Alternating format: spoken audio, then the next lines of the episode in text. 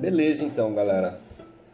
É, nós estamos no tópico 2 da nossa letiva, que corresponde, acho que, ao tópico 3 do capítulo do livro que a gente está lendo e discutindo, que tem como título A Cultura da Empresa e a Nova Subjetividade.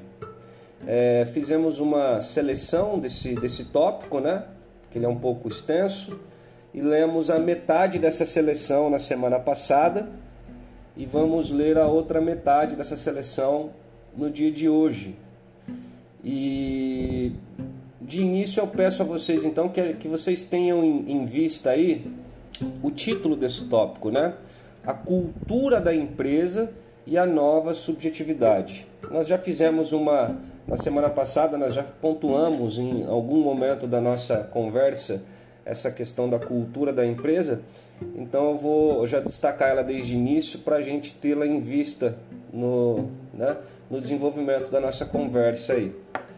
E eu me dei a liberdade, então, para a gente ficar melhor contextualizado, eu fiz um resuminho. Na verdade, eu destaquei alguns tópicos, alguns pontos né, do texto que a gente leu e discutiu a semana passada. Então eu vou projetar, vou ler para vocês, vou tentar comentar rapidamente, só para que a gente tenha uma, né, uma unidade aqui na nossa discussão de hoje, que eu acredito que a gente consiga fazer em tempo hábil, tá? Então, destaquei aqui quatro pontos, vou ler e a gente comenta rapidinho antes de ir para a segunda parte do texto. Então, o primeiro ponto que eu destaquei a governamentalidade empresarial se apoia numa racionalidade abrangente, né? que determina as aspirações, as condutas e os modos de controle e influências a serem exercidos, a serem exercidas sobre os sujeitos. Né? Então essa ideia de abrangência, né? ela é, é importante que a gente tenha ela em vista, né? Porque é uma essa governamentalidade empresarial então ela vai se articular ela vai se organizar de modo a, a, a, a abarcar a, né, a maior extensão possível né, de atuação enquanto poder né? então dentro dessa racionalidade abrangente dentro da abrangência dessa governamentalidade ela então vai é, prescrever né, aquelas que deverão ser as aspirações dos indivíduos, né? as condutas, as maneiras de agir, a maneira como esses, esses, essas condutas deverão ser controladas e as influências que esses sujeitos devem é, receber para é, assumir a forma esperada por essa governamentalidade empresarial. O segundo ponto é que a subjetividade neoliberal ou empresarial, ela produz o sujeito de que necessita. De que maneira? Ordenando os meios de governá-lo e levando-o a se conduzir como uma empresa. Né? Entenda-se aqui então essa ideia de empresa que serve de horizonte, que serve de, de parâmetro, que serve de modelo, como tendo, é, entre outras características, principalmente quais? A ideia de competição e a ideia de responsabilidade. Né? Então, ao, ao, ao,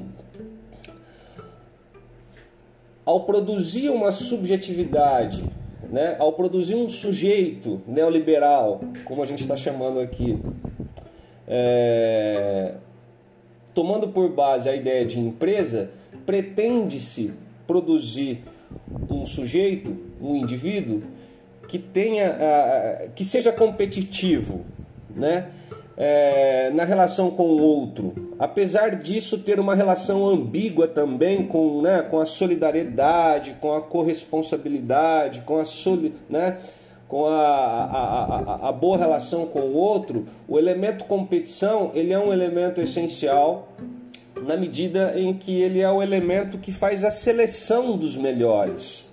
Né? Faz a seleção porque a, a, a, a digamos assim a, a qualidade da gestão empresarial pressupõe a seleção dos melhores. Claro, dos melhores no sentido dessa subjetividade neoliberal. E junto dessa, junto dessa ideia de uma seleção dos melhores, que se dá por meio de uma competição entre todos, uma competição que nós já ouvimos em outros espaços né, das nossas vidas, inclusive na escola, né, uma competição da qual aparentemente é, não podemos abrir mão, uma competição da qual não podemos a qual não podemos contornar, né? uma competição que, portanto, quase que se coloca para nós como algo em relação a qual nós devemos estar sempre o mais preparado possível. Então, junto dela também a ideia de que a ideia de, de, de que o indivíduo é responsável pelo seu fracasso. Então, se ele não é um bom competidor, ou se ele não é um competidor bom o suficiente, para alcançar as suas metas, por exemplo, então esse indivíduo é levado a ver em si mesmo né, a causa desse fracasso. Uh, o terceiro ponto que eu destaquei, então, é que a subjetividade neoliberal ela é produzida através de técnicas que produzem formas de sujeição mais eficazes. Né? Sobre isso, inclusive, a gente falou, a gente já vem falando é, em, outros, em outras aulas, em outros encontros que nós tivemos, né? É, um aspecto que a gente pode ter em vista para pensar a maior eficácia da sujeição produzida pela subjetividade neoliberal é, consiste no fato de que é, ela é essa subjetividade ela, ela, ela é sedutora, né? Ela faz com que os indivíduos acreditem que estejam agindo de maneira autônoma, por vontade própria. Né? Então, é, é, esse aspecto da, da subjetividade neoliberal, por si só, ele já é garantidor de uma grande eficácia. Por quê? É, pensando então estar agindo de maneira autônoma, esse indivíduo fica minado em relação à possibilidade de questionar os poderes que atuam sobre ele e que o constituem. Né?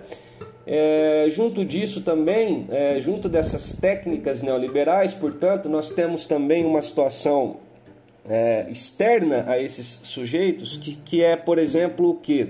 E aqui né, a gente pode ter em vista aqui alguns aspectos do, né, do, do, do, do mercado de trabalho, né, do mundo do trabalho atualmente, né, que são a, a, a corrosão, né? a corrosão dos direitos dos trabalhadores, né? a diminuição dos direitos trabalhistas, né?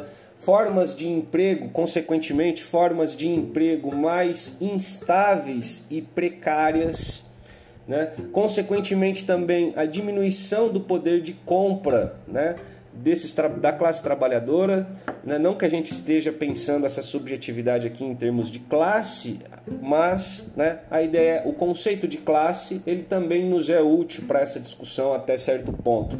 Faço essa ressalva porque a nossa referência não é propriamente um Marx, que é um dos grandes né, é, teóricos, pensadores que vão fazer uma, que vai fazer uma crítica do capitalismo é, apoiado, entre outras ideias, na ideia de, de uma luta de classes.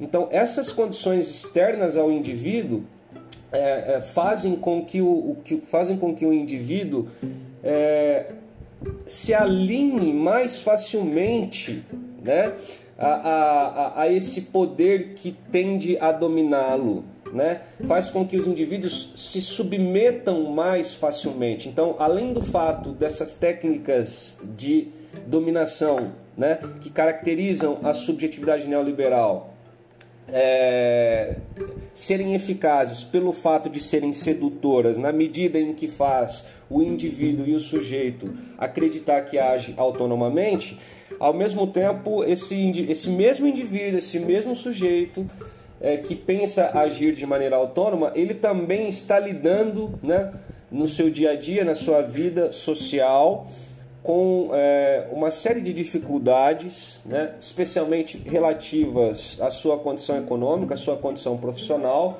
como essas que eu destaquei acima, e essas características né, dessa sua condição de trabalho é, somadas né? A sensação que ele tem de que o seu fracasso é uma responsabilidade dele contribuem de maneira significativa para que ele é, se mantenha nos limites dessa sujeição, fazendo com que essa sujeição seja, como diz o texto, mais eficaz. Né? E um quarto ponto que eu destaquei da primeira parte do texto da semana passada é que a subjetividade neoliberal, portanto, ela tem como novidade tornar os indivíduos mais aptos a suportarem as novas condições impostas pelo capitalismo pela gestão neoliberal. Ao passo que quanto mais os indivíduos se preparam para suportar essas condições, porque a preparação, na verdade, se dá em vista disso, as pessoas se preparam para o preparar-se para o mercado de trabalho, né, é, é, equivale a estar apto a suportar as condições do mercado do trabalho na forma atual dele. Então, quanto mais os indivíduos se preparam para suportar essas condições, quanto mais eles suportam essas condições, mais essas condições ficam fortalecidas, mais essa sujeição fica é, fortalecida. Então, esses foram os pontos que hoje, é, retomando o texto, eu acho que sejam pontos importantes aí de serem retomados por nós para a gente continuar a nossa prosa. Alguém gostaria de fazer algum comentário sobre esses pontos retomados do texto da aula passada?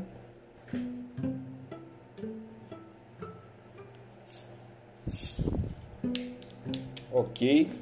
É, peço que vocês, peço que vocês, alunos principalmente, se possível, é, estejam sempre com, os, com o caderno aberto para fazer anotações, tá? Eu tive a impressão de um áudio abrir. Alguém ia dizer alguma coisa?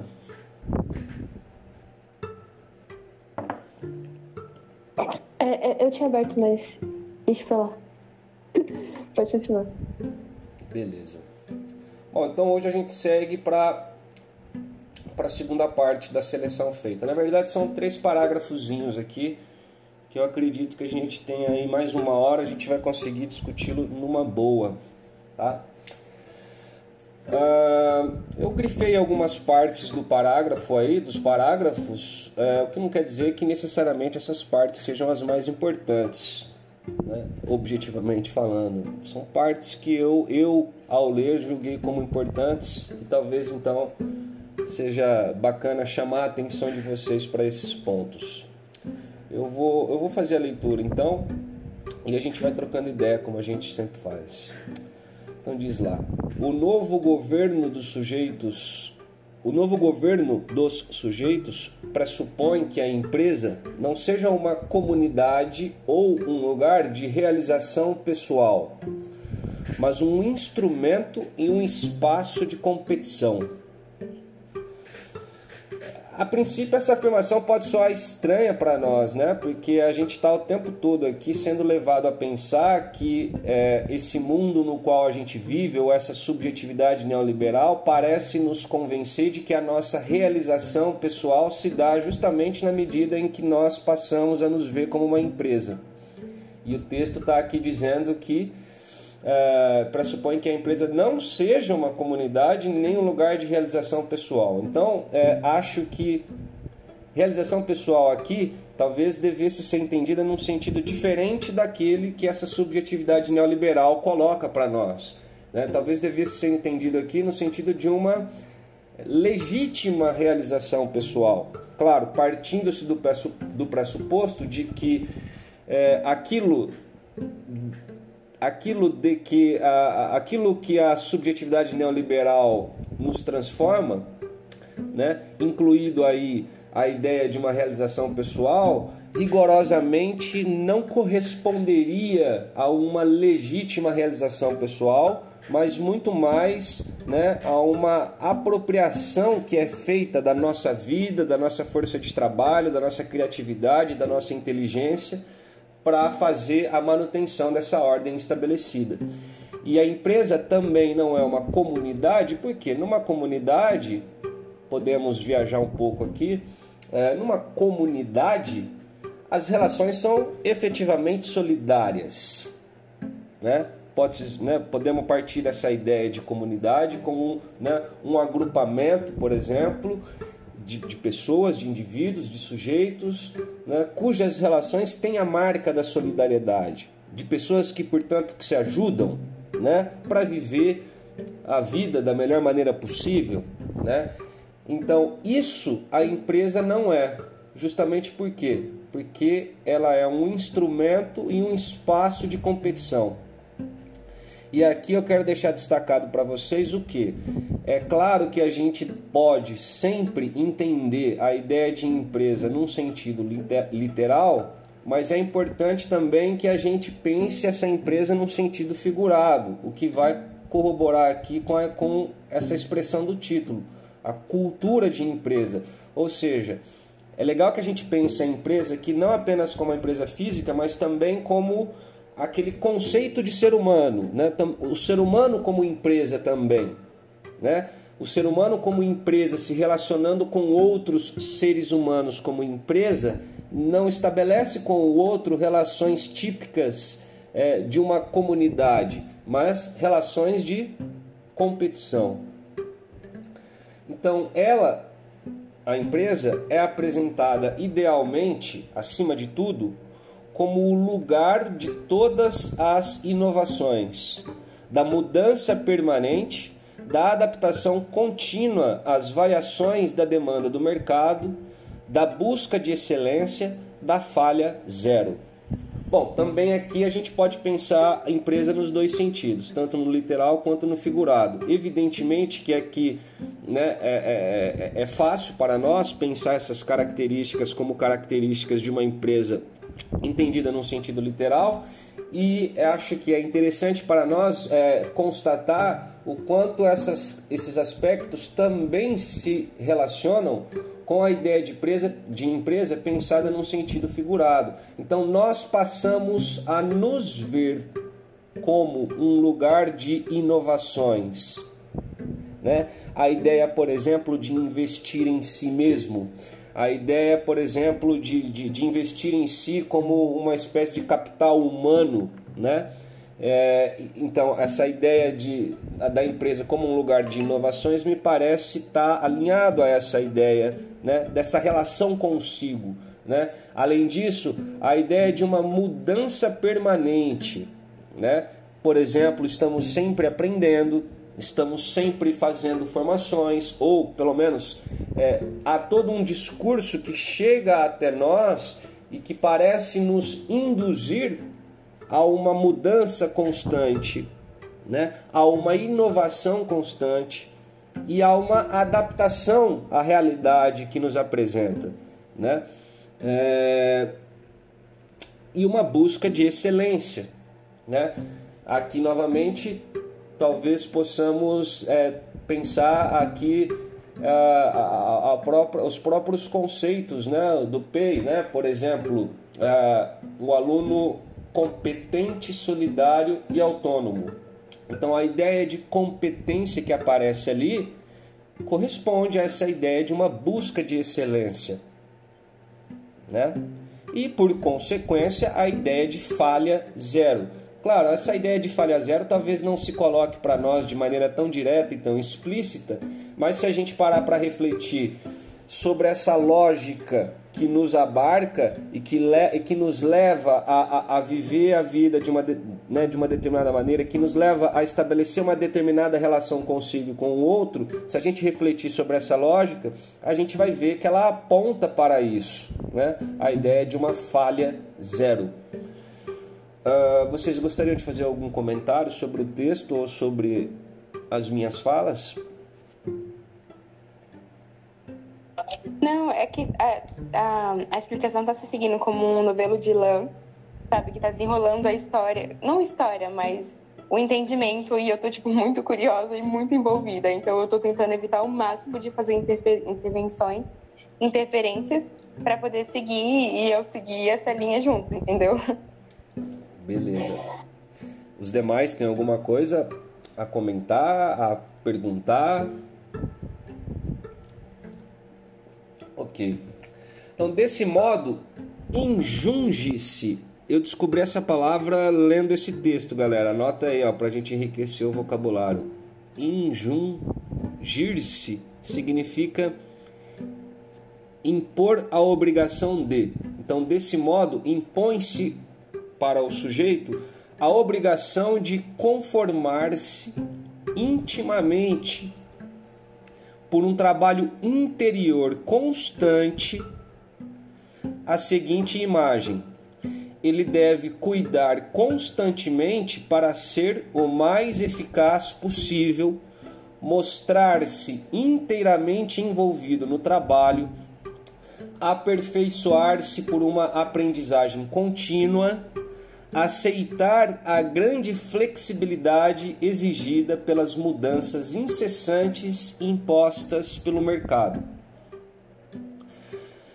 Uh, uma coisa que vale destacar aqui, que eu acho que é interessante, essa ideia de conformar-se intimamente. Veja que a palavra íntimo aparece duas vezes. Conformar-se intimamente por um trabalho interior constante.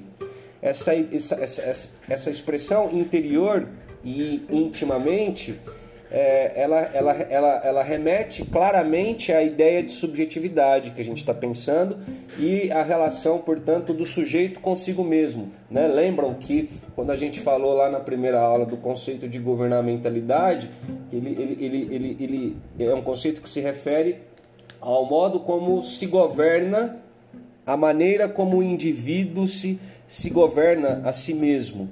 Né? Então veja que essa, esse, esse governo empresarial, essa subjetividade empresarial, ela é uma forma de poder que faz com que o indivíduo se governe a si mesmo, né, de modo a conformar-se intimamente por um trabalho interior constante, né, a que a seguinte imagem, né, ele deve cuidar para ser eficaz. É legal que vocês anotem isso, né? Então a subjetividade neoliberal, ela, ela, ela nos, ela, ela, ela, ela faz com que nós nos governemos de modo a buscar sempre uma maior eficácia. E é curioso, porque é, é muito natural para nós a ideia de sermos sempre mais eficazes e é muito natural para nós a ideia de que a busca por essa eficácia seja uma ideia nossa. Parece o tempo todo que essa busca por uma eficácia, por uma produtividade, à medida em que ela se dá, parece ser uma manifestação do próprio sujeito, né? Inclusive, quando falta essa eficácia e essa produtividade, esse sujeito, inclusive, vê isso como responsabilidade sua ou tende a isso. Né? E é, é, é isso, claro, em nível né, de, de, um, de um ambiente empresarial, mas também em nível de uma subjetividade empresarial. Vocês, como alunos, também têm esse tipo de reflexão e de relação consigo mesmo né? Porque aqui a ideia de eficácia pode ser pensada, a ideia de eficácia, a ideia de produtividade, o, o envolvimento no trabalho, né? o mostrar-se inteiramente envolvido no trabalho, a aprendizagem contínua, ou seja, aprender sempre mais, sempre tendo mais o que aprender, nunca tem fim essa formação contínua. É, isso é algo que vocês carregam quando é, é, relativamente à relação que vocês têm, por exemplo, com a escola e com o aprendizado de vocês. E, e vocês carregam isso, vocês carregam essa imagem de si mesmos é, aparentemente como algo natural e próprio de vocês, mas em verdade carregam em função de um discurso que chega até vocês de variadas maneiras e que faz com que vocês pensem a si mesmos e governem a si mesmo dessa maneira. Né? É, esses discursos e com tudo aquilo que acompanha esses discursos, né? que é o que? Técnicas é, de, de poder, né? de avaliação, condutas, a maneira como o professor, por exemplo, é, se relaciona com vocês, a maneira como os professores, de modo geral, se relacionam com os alunos, aqui eu não estou querendo falar especificamente da nossa escola, mas do, de um sistema educacional, É, sim, só um segundo então.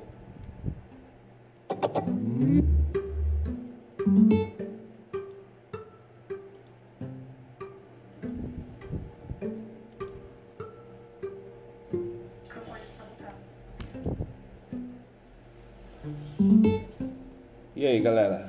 Tá me ouvindo agora? Sim.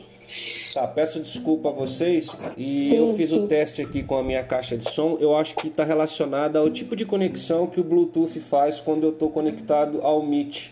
Eu tive esse problema semana passada e é, mas em outros espaços que eu uso a minha caixa não teve problema. O que, que acontece? Quando a caixa desconecta do Bluetooth, esse. quando a Ou caixa desconecta do Bluetooth, meu fone de Bluetooth, ele começa a falhar também. Normal. Quando a caixa desconecta do Bluetooth, o, o meu microfone trava, tá? Mas beleza, vamos continuar. Se isso acontecer de novo, é, me dá um toque aí. Pode, pode, pode me chamar pelo áudio, porque aí eu vejo o áudio saindo pelo computador e não pela caixa e faço a correção. Ah, qual era o ponto que eu estava terminando de expor a vocês? Só para eu me situar, por favor. Você estava dizendo que de variadas formas e discursos chegam até a gente uma ideia de que nós temos que ter essa educação contínua, Ah, esse sim. envolvimento 100% com o conhecimento e tal. Sim, então pensar o que então? Que essas, esses aspectos destacados nessas linhas do texto aqui, eles se referem claramente à vivência que o trabalhador tem dentro de uma empresa, mas o que é novo e digno de grande reflexão para nós é que esses aspectos, essa subjetividade, ela não é restrita à empresa, né? ela, ela já é produzida, ela já é o modelo de ser humano que está sendo produzido desde antes desses indivíduos chegarem de fato num ambiente empresarial. É a própria sociedade que é levada a se organizar como se fosse uma empresa. E aí, claro, as relações entre os indivíduos dentro dessa sociedade também carregando consigo é, é, esses aspectos e a relação dos indivíduos consigo mesmo, que é o que eu estava dizendo há pouco, também carregando esses aspectos de, né, de, de uma lógica empresarial. Então, essa eficácia, esse envolvimento com o trabalho, essa aprendizagem contínua, né? a, a- essa flexibilidade né? na relação com o outro ou, na, ou, ou, ou no enfrentamento de imprevistos, né? Que é característico no caso aqui posto pelo texto, né? do, do próprio mercado, da própria empresa, dos próprio, da própria lógica de mercado, ele também é transposto de maneira clara né? para ah, ah, o ambiente escolar, por exemplo, os ambientes escolares. Aqui eu estou pensando né, um projeto de educação do qual a nossa escola também faz parte. Eu não estou falando especificamente da nossa escola, né? Mas a sociedade, portanto, através dessas instituições, como por exemplo a escola, vai é, assumindo ou pretende se fazer com que a sociedade assuma essas formas. Tudo bem, galera? Sim, sim. Gostaria Tipo, uma coisa, uma coisa que, mexe, que tipo, me deixa muito pensando a respeito disso é que, beleza, nós, de uma geração mais recente, crescemos num mundo que é assim. O mundo é assim e a gente só tem que aceitar porque é assim que as coisas funcionam. Esse é o pensamento que temos quando nos deparamos com um formato como é, com essa exigência de sermos sempre os melhores. E nós seguimos isso porque todo mundo diz que temos que fazer isso, porque é o que se diz a nós, ou chega até nós como discurso. Mas e as pessoas mais velhas, aquelas que viveram um tempo é, que não eram assim as coisas, que não eram tão flexíveis os relacionamentos, que não era tanto assim se preparar para o mercado, que não era tanto essas coisas assim. Como que de alguma forma esse poder fez para convencer essas pessoas? É, eu acho que eu acho que no nosso caso especialmente aqui a gente pode contar com a vasta experiência profissional e intelectual do nosso Gibron. É, claro que mesmo o Gibron e nós somos de gerações diferentes, nós vivemos o capitalismo, mas eu acredito ser possível apontar características é, diferentes da gestão desse capitalismo né, em épocas distintas. E eu acho que talvez o Gibron consiga, é, consiga te dar aí alguma, algum retorno em relação a isso que você coloca. Né? Acho que partindo já da ideia de como era, por exemplo, sei lá, na década de 70, né? que experiências, como que o Gibron é, pode dizer para nós, como alguém que viveu né, de uma maneira consciente né, as características do capitalismo há três, quatro décadas atrás e, e, e comparado com agora, né? O que, que você tem a dizer, Gibron?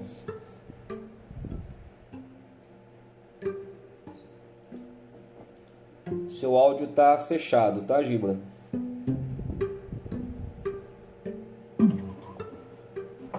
Desculpe aí, gente.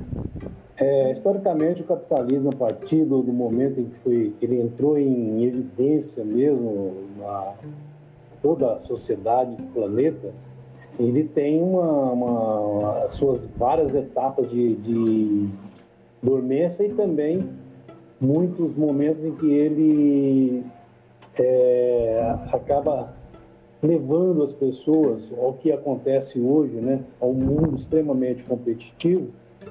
E é óbvio que os, os não privilegiados, né, os menos favorecidos, eles pagam muito caro pelo, pela cobrança que o capitalismo exige.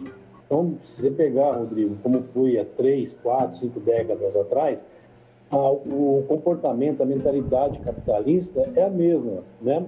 só que conotações diferentes dependendo da conjuntura econômica do, do período. Né?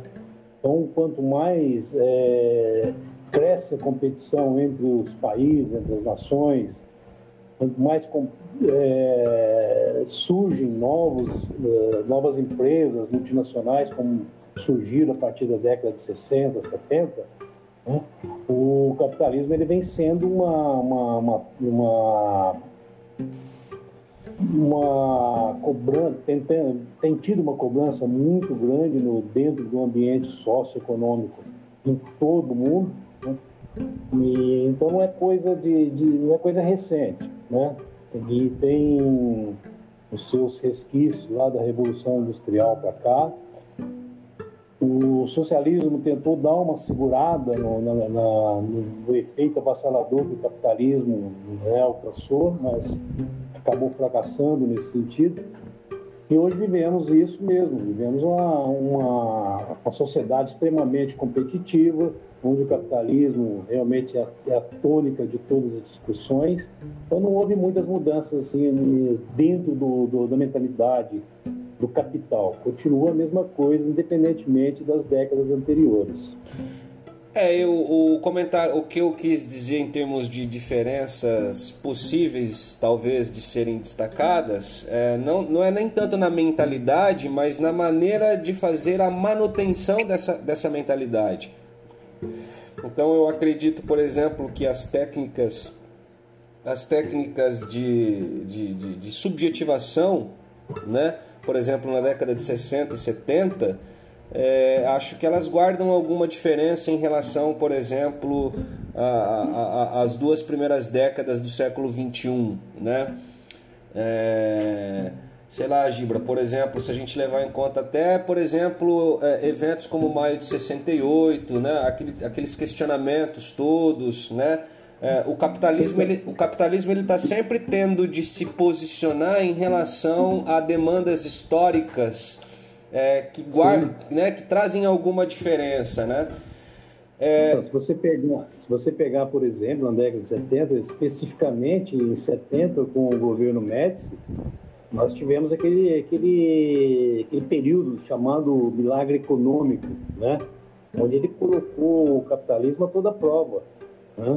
com criação de vários mecanismos aí que alimentou plenamente o, o contexto capitalista. Então, se pegar de, de 70 para cá, que são 50 anos, já tinha esse, esse poder né, de, de, de, colocar em evidência a importância do capitalismo dentro de uma sociedade que quer, que tem que crescer e tem que competir. Na verdade, é uma competição constante, né? Sim. Eu, eu acrescentaria também, Bia, e aqui talvez partindo de, de um outro referencial teórico, mas um referencial teórico muito próximo né, de Foucault, por exemplo, que é o Deleuze e Guattari. Eu estava até ouvindo um podcast esses dias sobre eles, né? Ele estava falando da o Estado e a subjetivação capitalista. E aí eu achei interessante que eles destacam o seguinte, que é, a, na história do capitalismo você tem momentos de é, é, como, é como se se intercalasse momentos em que o capitalismo atende ou se vê na necessidade de atender um pouco mais as demandas da classe trabalhadora e momentos em que o capitalismo fica, né, momentos em que o capitalismo se endurece em, em relação a essa flexibilização e, e momentos, por exemplo, de, de, de, de de uma gestão mais conservadora dos processos do trabalho, né? É, em que direitos, por exemplo, passam a ser limitados, né? É, começa a haver, por exemplo, uma violência maior do Estado para para barrar manifestações sociais da classe trabalhadora, né, que pretende aí é, conquistar para si direitos que, que, que, que, garantam ao menos o mínimo de, de dignidade diante dessa, dessa, desse estado de dominação, né? Mas respondendo ainda mais especificamente, talvez eu, eu ousaria dizer o seguinte, que eu acho que há, há duas possibilidades muito claras, que eu acho que talvez elas não sejam as únicas, quero acreditar que não sejam as únicas, mas elas são muito claras a, a existência dessas duas, que, é, são quais? Ou essa geração mais antiga se adapta, como vocês novos também têm que se adaptar, ou elas ficam excluídas. É claro que esse processo é um processo doloroso e que traz uma série de perdas para, né, para a, sociedade e para os trabalhadores. É, acho que acho que uma, uma terceira alternativa a essa talvez seja é, adaptar-se na medida do possível, uma vez que é necessário algum grau de adaptação para que a gente sobreviva, mas ao mesmo tá travando. Está travando. Tá, mas agora tá ok aqui. Se tá travando, deve ser minha conexão. É, até, até as duas possibilidades. Tá até as duas possibilidades, vocês conseguiram me ouvir bem? A primeira é você se adapta e a segunda é a do, ou, do excluído? É, é ou você é excluído. Até aí vocês me ouviram bem? Isso. Sim. Tá. Então, uhum. uma terceira possibilidade que eu incluiria seria o quê? Um processo de adaptação pelo menos parcial, né? Eu falo assim, uma adaptação que não corresponda propriamente a uma aceitação, mas uma, uma adaptação parcial, porque é necessário se adaptar-se, é necessário se relacionar com esse mundo e com as características que esse mundo assume historicamente, mas ao mesmo tempo sem perder de vista uma consciência e uma ação crítica em relação a esse mundo, tendo em vista transformá-lo. É, então, por exemplo, aqui eu vejo como uma, uma meia terceira possibilidade, digamos assim, né? É, eu acho que talvez pudéssemos elencar ainda outras possibilidades, né? Porque afinal de contas, apesar dessa racionalidade capitalista, neoliberal ser abrangente, como vimos lá no início, ela não é absoluta. Ela tende ao absoluto, mas ela não é absoluta. Sempre algo escapa. Né? Então é claro que no mundo sempre vai ter um, é, é isso é, é a, a, tentativa de se produzir essa subjetividade, né? a tentativa de se estabelecer essa ordem social, a tentativa de se produzir é, esse neo-sujeito, esse sujeito neoliberal ou empresarial, ele é, sempre traz consigo uma tensão, né? uma tensão entre o que? Entre isso que se pretende produzir e aquilo que não é propriamente isso que se pretende produzir. Né? Então sempre há essa tensão, sempre alguma coisa escapa. Né? Então eu acho que eu particularmente gosto de me situar aí. Eu gosto de tentar observar o que é que escapa, por onde é possível escapar, por onde é possível não reduzir a minha existência a uma mera adaptação a isso que se impõe a nós, né? Mas é, retomando aí, acho que com relação à pergunta que você me colocou, eu acho que o que acontece com mais frequência é ou essas gerações anteriores encontram uma maneira de se adaptar, ou então elas acabam sofrendo é, é, perdas, né? É, pelo fato de acabarem ficando excluídas de alguma maneira. Rodrigo, Sim. é, ainda sobre a questão do que você disse que sempre vai ter uma forma de como se fosse rebeldia, uma forma de escape. E uma coisa que você me disse uma vez, há muito, muito tempo, no início do ano, que foi assim, se, se esse sistema funcionasse de todo, se fosse 100% abrangente, como você disse, tipo, se fosse num nível assim, perfeito, nenhuma sombra assim, de, de rebelião. Eu não estou achando a palavra, mas vou usar essa no momento. Não precisaria ser tão subjetiva, não precisaria ser tão sutil assim quanto é, sabe? Não precisaria ser uma coisa tão sedutora. Sim. E eu fiquei, eu fiquei tipo, muito chocada com isso. Porque eu tinha- nunca tinha pensado por esse lado. E faz muito sentido. E é só um complemento naquela questão do de existir o, o terceiro, a terceira opção, sabe? Tipo, ou você é excluído, ou você se adapta. E tem a terceira opção, de você se adapta sabendo do que está acontecendo. Não cegamente, como nós teria na segunda opção. É, eu vou eu, eu, eu melhoro um pouquinho essa terceira. Você se adapta sabendo o que está acontecendo e dedicando a sua vida para transformar isso. É claro que muitos não conseguem ver, se não a maioria, não consegue ver essa possibilidade de uma, eh, de uma transformação como algo que valha a pena, como algo que seja possível, como algo que seja viável, né? É, por isso mesmo, é, revoluções não acontecem todos os dias, né? Mas há também aqueles que, embora estejam, né, de alguma maneira, tendo de se adaptar a essa situação, é, não deixam de, de, de, de, estabelecer para si como tarefa mais nobre né, a, a- a responsabilidade social de é, contribuir para que haja alguma transformação. E eu acho, inclusive, que a nossa eletiva, do jeito que ela acontece, do jeito que ela está acontecendo, isso que nós estamos fazendo agora, ainda que algumas, alguns de vocês talvez não se satisfaçam com isso, eu acredito que vá nessa direção, né? Se a gente não está, então, por exemplo, aqui entre nós, nós estamos realizando uma atividade do programa de ensino integral do Vócio, do programa de ensino integral, que é um programa neoliberal e que espera de nós outra coisa que não isso que a gente está fazendo. Então, aqui, na aqui onde a gente barra esse ímpeto neoliberal e empresarial, nós estamos fomentando uma transformação de nós e para nós. E nós carregamos isso para outras relações que nós temos. E isso precisa ser visto como algo significativo, porque isso provavelmente acontece em milhares de outros cantos do planeta, de maneira eh, não conhecida, né? de maneira não veiculada pelas grandes mídias e tal e tal e tal, mas são exemplos né, desse fluxo que escapa, digamos assim, a esse poder.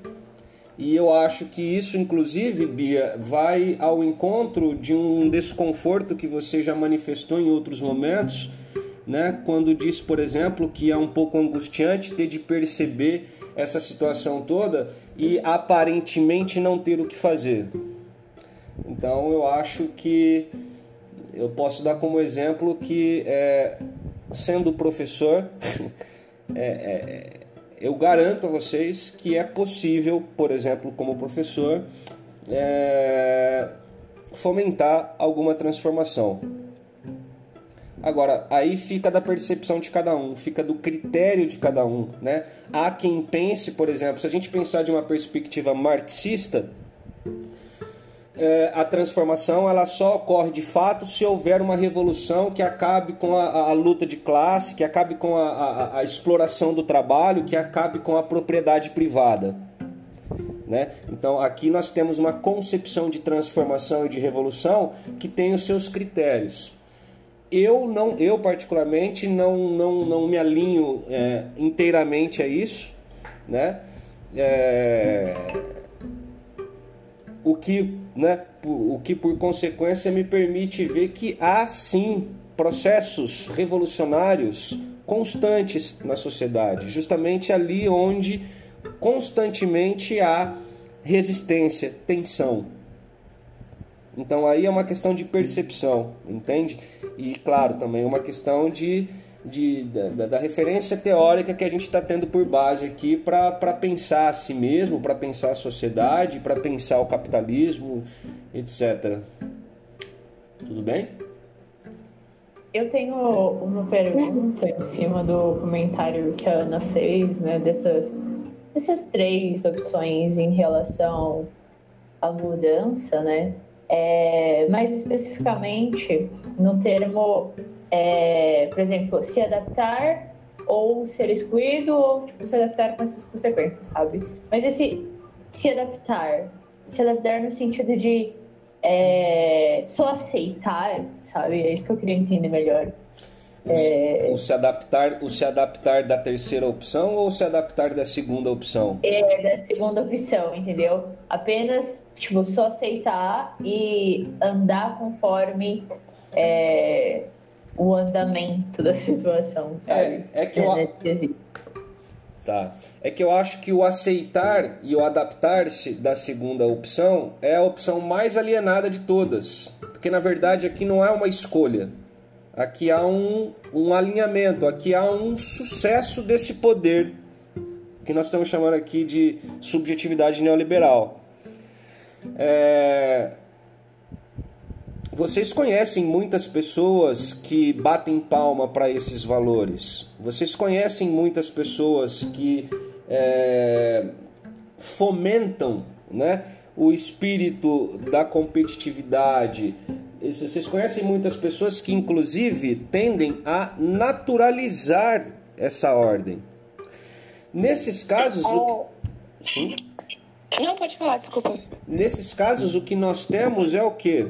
Nós temos é, exemplos de, é, de, de, de, de, de dominação bem sucedida. Entende? Então, no caso aí desse adaptar-se da, da, relativo à segunda opção que eu coloquei, esse adaptar-se aqui ele não é tanto uma escolha.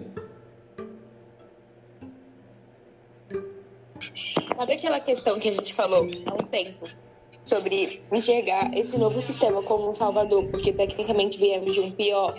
Sim. Porque, tipo, é assim, tá na, num problema Aí vem um problema que tem cara de ter menos problema do que aquele problema. Então você defende ele como se fosse a melhor coisa do mundo, porque tecnicamente você tem que, entre aspas, sofrer menos. Sim. Então é dessa forma que eu enxergo esse segundo adaptar.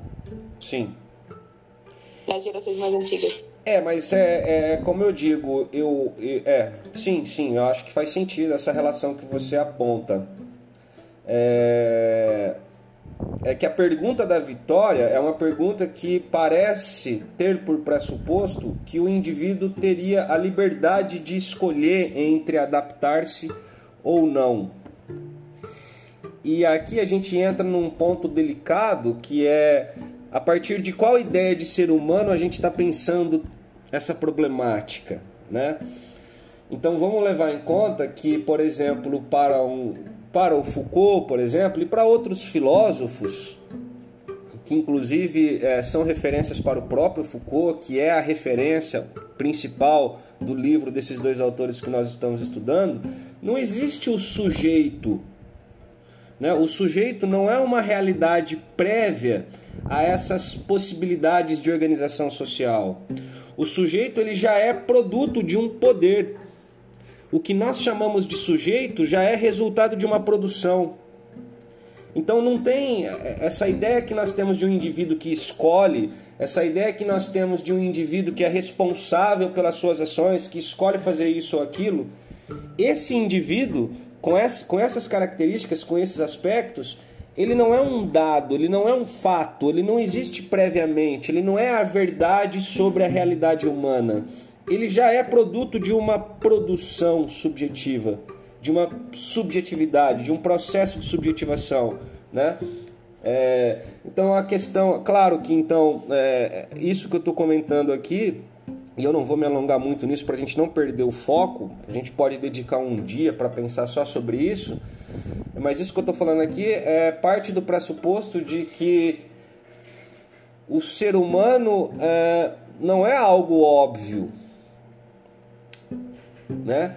E que em todo, em todo lugar onde o poder, onde relações de poder se dão, determinadas concepções de seres humanos estão subjacentes e essas concepções de seres humanos elas são fruto de uma produção simbólica, cultural, de um poder, né? Então a gente não pode é, é, é, ter, ter, então, ter, então ter essa, essa, essa perspicácia né, de tentar refletir sobre essa problemática sem naturalizar concepções de ser humano que são, na verdade, produções culturais, sociais, simbólicas, que são frutos de determinadas relações de poder. Aí talvez você se pergunte, bom professor, mas então o que é o ser humano? É, pois é, o que é o ser humano? Se a gente for estudar a história do pensamento ocidental, por exemplo, para delimitar, nós vamos encontrar dezenas de definições, dezenas de concepções. O que indica o quê? Que não há, não existe uma verdade sobre o que é o ser humano, não tem o sujeito. Né?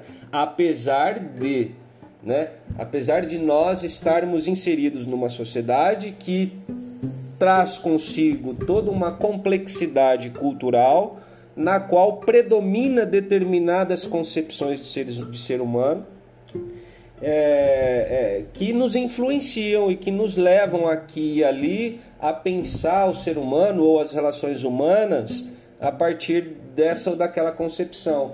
Mas o fato dessas concepções terem se tornado predominantes e, e terem sido é, profundamente né, enraizadas, é, não, não, não significa que isso que essas concepções nos dizem a respeito do ser humano expresse a verdade sobre o ser humano. Então não é verdade que nós existimos antes de qualquer coisa como um ser capaz de escolher.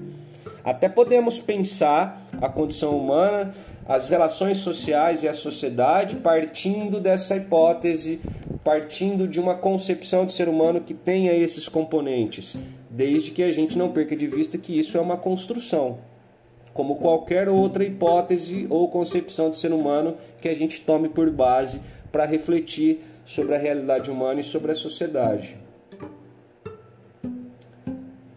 Falei muito difícil, Vitória? Não, professor, eu consegui acompanhar bem. Beleza. Alguém gostaria de fazer mais algum comentário antes da gente continuar com o texto? Gibron, seu áudio está fechado.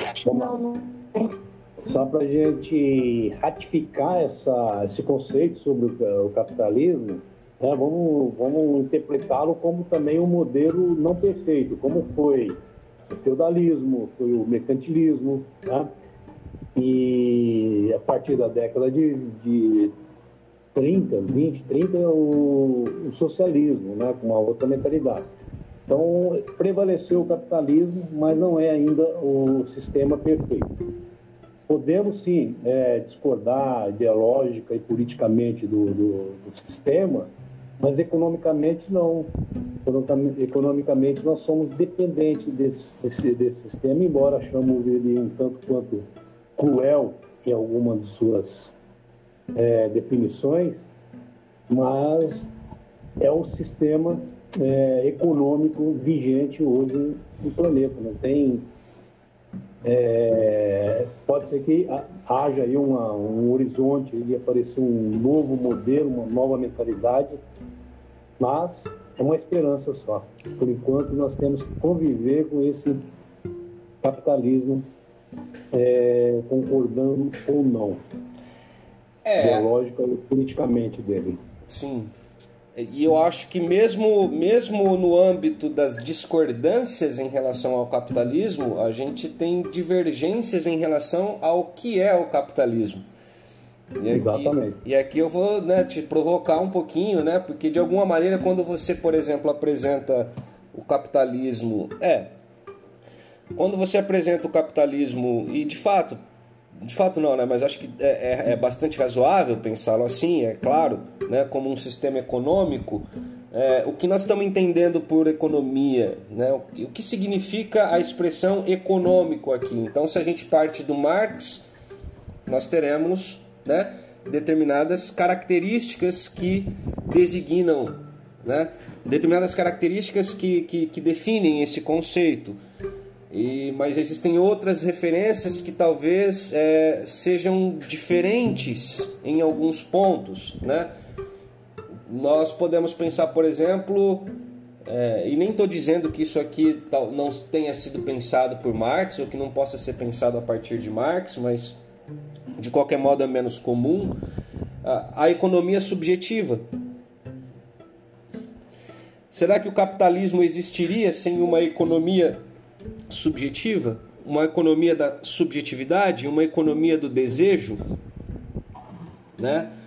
É, será que o capitalismo, né? enfim, então só para deixar destacado também que mesmo isso que nós estamos chamando de capitalismo é, é, é objeto de definições diferentes. Claro que em muitos aspectos essas definições ou se correspondem ou estão próximas, mas em tantos outros aspectos é possível é, verificar é, diferenças, né?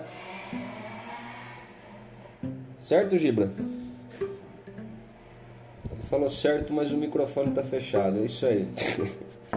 Alguém mais gostaria de comentar? Existem, é, existem sim as visões antagônicas com relação a, ao capitalismo, mesmo você citando Marx, né? Mas a preponderância e a necessidade do sistema hoje é, é indubitável, né? questionável. É, Gibra, eu acho que eu sinto o cheiro mais ou menos do que você está querendo dizer eu, eu talvez fosse tentado a, a, a, problematizar né, o significado da tua afirmação na medida em que, de alguma maneira, você pretende afirmar alguma coisa como inquestionável. E eu acho que, do ponto de vista das referências filosóficas nossas, esse, esse tipo de afirmação traz consigo uma dimensão problemática, né? Mas também acho que acho que acho que acho que não é o caso da gente focar muito nisso nesse momento. Então, é, vamos manter, vamos manter isso que você disse como algo válido. Só com essa ressalva de que talvez pudéssemos ainda criar problematizações em relação à sua fala, mas de qualquer modo é uma fala que eu, eu acho válida né, e consistente. É mais no âmbito, mais no âmbito econômico mesmo, né? Essa, esse sua visão inquestionável, né? Sim. Até que surja Sim. coisas novas. É, e é, é uma, e é, uma, é, uma, é uma visão didática, inclusive, né? É, sem dúvida. Mas que é histórica. Sendo histórica é uma construção. Sendo uma construção não é um fato. Eu sei que é, é difícil, é difícil lidar com essas dificuldades, mas elas são dificuldades incontornáveis para o pensamento. Né? O pensamento tem que lidar com isso, né? Porque é, porque isso tem, isso pode ter efeitos diferentes na prática e na maneira como a vida é vivida subjetivamente. Mas enfim, vamos deixar isso para outro momento. Vai, Giba. Sem dúvida. Toca o barco. Beleza. Uh, a racionalidade neoliberal impele o eu a agir sobre si mesmo para fortalecer-se e, assim, sobreviver à competição. Todas as suas atividades devem assemelhar-se a uma produção, a um investimento, a um cálculo de custos. A economia, aí, Gibrão, a economia torna-se uma disciplina pessoal. Vamos partir para o parágrafo seguinte. As técnicas de gestão, avaliação, projeto, normatização de procedimentos, descentralização, supostamente permitem objetivar a adesão do indivíduo à norma de conduta que se espera dele. Avaliar por tabela e outras ferramentas de registros do painel de gestão seu comprometimento subjetivo, sob pena de sofrer sanções no emprego, no salário, no desenvolvimento de sua carreira o que não ocorre, como bem podemos imaginar, sem uma grande arbitrariedade da parte de uma hierarquia. In... Ok, peraí.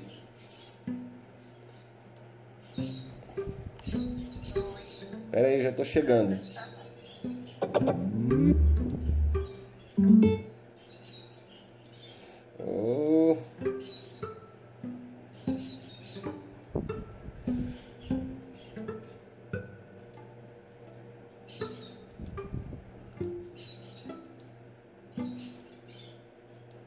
Vocês estão me ouvindo? Agora. Tá.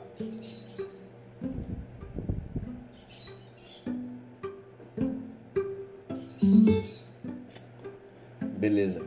Deu aquele mesmo probleminha. Uh, até aqui vocês acompanharam?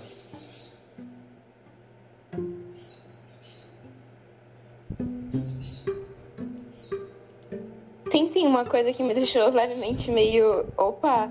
Foi o comprometimento subjetivo. E eu lembrei de, da conversa que a gente teve ontem na tutoria. Mas. sobre as motivações, sabe? Tipo, a motivação do. de, o que, de fazermos o que é melhor pra gente, sabe? Tipo. De você disse ontem que os professores motivam a gente com a intenção de fazermos o que é melhor pra gente. Eles consideram melhor pra gente. Aí eu lembrei exatamente desse parágrafo que está grifado sobre e que no meio está escrito comprometimento subjetivo. Sim. Mas segue o baile. Não, beleza. Eu só segui um pouquinho mais rápido para por causa do tempo, né? É, a gente ficou a gente se demorou bastante no parágrafo anterior, mas a gente vai voltar a esse ponto, tá?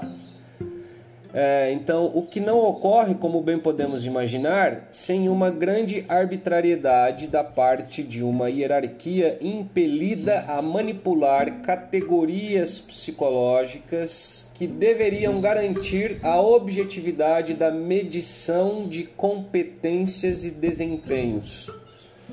No entanto, o essencial não é a verdade dessa medição, mas o tipo de poder que é exercido profundamente, ou se preferirem internamente ou subjetivamente, sobre o sujeito, impelido a entregar-se completamente, a transcender-se pela empresa, a motivar-se cada vez mais para satisfazer o cliente, isto é, intimado pelo tipo de contrato que o vincula à empresa e pelo modo de avaliação que lhe é aplicado a provar seu comportamento pessoal com o seu comprometimento pessoal com o trabalho. É, esse parágrafo ele, é, ele é um pouco mais difícil para nós. É, tenho a impressão de que aquilo que a gente estudou sobre poder disciplinar talvez possa ser uma base interessante para a gente é, entender o que está sendo posto aqui, né? Então, técnicas de gestão, né? O que, que o texto coloca como exemplos dessa técnica de gestão? Então, a avaliação, então esse é um componente que já aparece naquilo que o Foucault chama de poder disciplinar, né? Projeto, aqui talvez o projeto talvez seja um componente novo, próprio, né? Disso que a gente está tomando aqui por é, subjetividade ou gestão neoliberal e empresarial. Normatização de procedimentos, né? ou seja, a, a, a escolha de determinados procedimentos em detrimento de outros e a naturalização desses procedimentos como procedimentos supostamente legítimos e a descentralização. É, a descentralização aqui talvez seja algo curioso da gente pensar, porque, por exemplo, quando. Vamos tomar o exemplo do programa de ensino integral. Quando no programa de ensino integral, ou todas as vezes que no programa de ensino integral é, se fala do protagonismo juvenil, né, se fala da iniciativa do aluno, é, sempre traz consigo a ideia de uma pretência, de uma suposta descentralização do poder e das decisões, como se as coisas estivessem acontecendo como resultado do empenho de cada um, em especial dos alunos. Então, aqui a ideia de descentralização ela, é, é, é, ela remete, por exemplo, a esse tipo de situação que vocês vivem. Eu estou dando esse exemplo por ser um exemplo vivenciado por vocês, né? Então, por exemplo, a, a, a responsabilização corresponde a esse conceito de descentralização. Porque a, a, a contrapartida da, da responsabilização, o responsável pelo fracasso supõe-se ser também o responsável pelo sucesso, né? É, e então essa ideia, essa, essa, essa, essa, essa responsabilização que recai sobre o sujeito faz com que se pense que ele é, faz com que se pense que o poder não atue de cima para baixo faz com que se pense que esse poder esteja né, dissolvido né, numa horizontalidade onde os indivíduos em competição e de acordo com as suas competências né, tomam as decisões e fazem os processos acontecerem do jeito que eles acontecem. Então, né, isso é uma técnica de gestão que, rigor, que é falsa, né? Porque se a gente pensar que esses procedimentos eles produzem uma subjetividade, e que essa subjetividade é um componente fundamental para que essa ordem social é, e, e, para que essa ordem do trabalho, essa ordem social se estabeleça, então a gente tem que, a gente tem que considerar que é, essa, essa subjetividade ela é fundamental. E essa subjetividade que nós estamos chamando aqui de subjetividade neoliberal, ela não emana de cada um de nós, ela não é uma expressão do nosso desejo mais profundo. Ela é fruto de uma produção de poder, né? Então essa descentralização aqui também, também ela é sedutora e falsa. Né? A aparência que temos de participar dos processos de decisão é apenas uma aparência. Então, as técnicas de gestão supostamente permitem objetivar a adesão do indivíduo à norma de conduta. Então, uma vez que o indivíduo, por exemplo, se vê como responsável, é, instantaneamente ele está naturalizando essa responsabilidade. Né? Ele está naturalizando esta forma, esta norma de conduta. Ele está naturalizando a ideia de que ele é responsável pelo fracasso ou pelo sucesso. Então, à medida que ele naturaliza essa ideia, essa ideia está sendo tornada uma norma de conduta. Os indivíduos vão agir dessa maneira. Então, supostamente permitem objetivar, ou seja, tornar objetivo, né? ou seja, é, fa permite fazer com que essas técnicas de poder é, tenham uma validade reconhecida por qualquer um como legítima né? Então, supostamente permitem objetivar a adesão do indivíduo à norma de conduta que se espera dele, avaliar por tabelas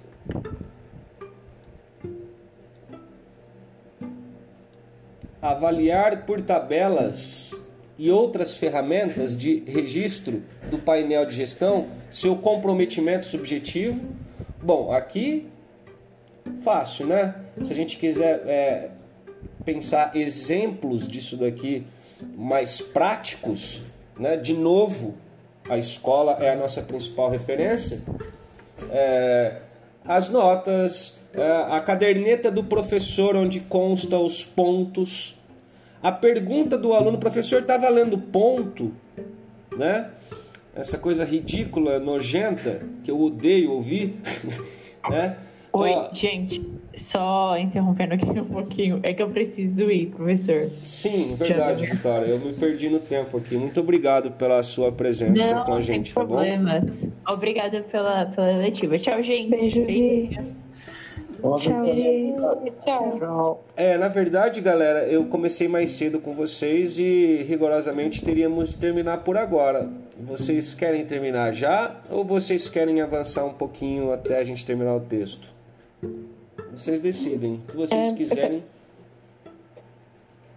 Pois é. Quero terminar. Também preciso ir. Tá. É, então, vamos terminar assim, abruptamente. Nenhum parágrafo a gente termina? Não, não, vamos terminar esse. Só esse. Tá. Aí depois eu deixo o terceiro parágrafo, vocês é, acessam e reflitam sobre eles, e se vocês quiserem, vocês trazem para o início do nosso próximo encontro as dúvidas de vocês, tá? É, eu estou aqui falando bastante. Querem falar um pouquinho mais sobre as impressões de vocês desse parágrafo, então, para a gente seguir para o nosso fim? Eu vou falar só bem rapidinho sobre um desenho que veio na minha cabeça de como isso seria prático, sabe? Seria como se fosse assim, é, o chefe de uma empresa, ele coloca durante muito tempo várias coisas na cabeça de um funcionário, tipo várias ideias de como ele queria, que funcionasse, como deveriam ser as coisas e como seriam melhores se fossem as coisas. E depois de um tempo, enchendo a cabeça do funcionário até que ele acredite naquilo, o chefe vai lá e dá um cargo de gerência para esse funcionário nessa empresa, para que ele gerencie tudo. Então, é, ele diz, tipo, você vai fazer do seu jeito, eu não vou interferir. Sendo que ele já tinha feito isso antes. E você vai fazer com as suas ideias, entendeu? Com a sua cabeça, eu confio 100% em você. Sendo que, na verdade, é, as ideias vieram deles, aquele soprou para o funcionário, né? E que, na verdade, o jeito que a empresa vai ser gerida vai ser o jeito que ele iria gerir, só que ele fez isso para ter uma ideia de horiz é, horizontalidade. Sim, Foi essa ideia que veio na minha cabeça. sim. Só isso. Sim, sim, faz todo sentido. É, é que, é que eu. É, é, é legal que vocês tragam os exemplos mais é, literais, né? É, quero dizer, relativos a um ambiente de trabalho, né? É, é sempre válido, é sempre legal. Eu, eu, que particularmente, como professor e estando discutindo isso com vocês que são alunos, sempre acabo achando que tomar é, aspectos né, da organização escolar como exemplo pode ser mais fácil para vocês, uma vez que, que é, a, a, o ambiente escolar ele, ele, ele, né, ele traz uma dimensão prática disso que a gente está discutindo. Né? Por isso que eu tendo a focar a, a, trazer esses exemplos. Só um comentário que eu quero fazer aqui para a nossa querida Giovana, que falou que também precisa sair e que eu sei que ela é pontual com o início e com o fim. Então eu escrevi ali no chat, Giovana, é, caso a Bia é, se disponha a ficar mais uns 5, 10 minutos, de repente, se você precisar sair, eu estou gravando aqui, eu vou compartilhar com vocês depois e você e a Vitória escutam o que se seguir daqui. Tá bem. Tá então, bom? obrigada, professor. Eu vou, eu vou escutar depois, tá bem? Tá, eu é que agradeço. Eu Beijo, Gibron. gente. Beijão. Tudo bem, Bia e Vinícius? Beijo, que a gente siga mais uns. Tchau. Tudo bem que a gente siga mais uns 5, 10 minutos? Uhum. Tudo bem, Vinícius? Sem problema, Maravilha. sem problema. É... Hum, Então vou voltar à leitura só para a gente não ficar muito perdido, né? Então as técnicas de gestão, avaliação, projeto, normatização dos procedimentos, descentralização, supostamente permitem objetivar a adesão do indivíduo à norma de conduta que se espera dele. avaliar por tabelas e outras ferramentas de registro do painel de gestão seu comprometimento subjetivo, sob pena de sofrer sanções no emprego, no salário e no desenvolvimento de sua carreira. O que não ocorre, como bem podemos imaginar, sem uma grande arbitrariedade da parte de uma hierarquia impelida a manipular categorias psicológicas que deveriam garantir a objetividade da medição de competências e desempenhos. Então, acho que aqui eles estão fazendo referência a algo é, é, muito importante, né? A, manipulação de categorias psicológicas que deveriam garantir a objetividade da medição. Ou seja, é, é, essa produção de subjetividade, né, além de tudo isso que a gente está discutindo até aqui, é, ela, ela também traz consigo uma, uma digamos assim, uma, uma configuração psicológica para o sujeito e do sujeito, a partir do qual esse sujeito é, legitima esses instrumentos de poder que atuam sobre ele. E legitima esses instrumentos de poder que atuam sobre ele na medida, inclusive, que ele se submete a esses instrumentos de poder, como por exemplo né, a avaliação. Né?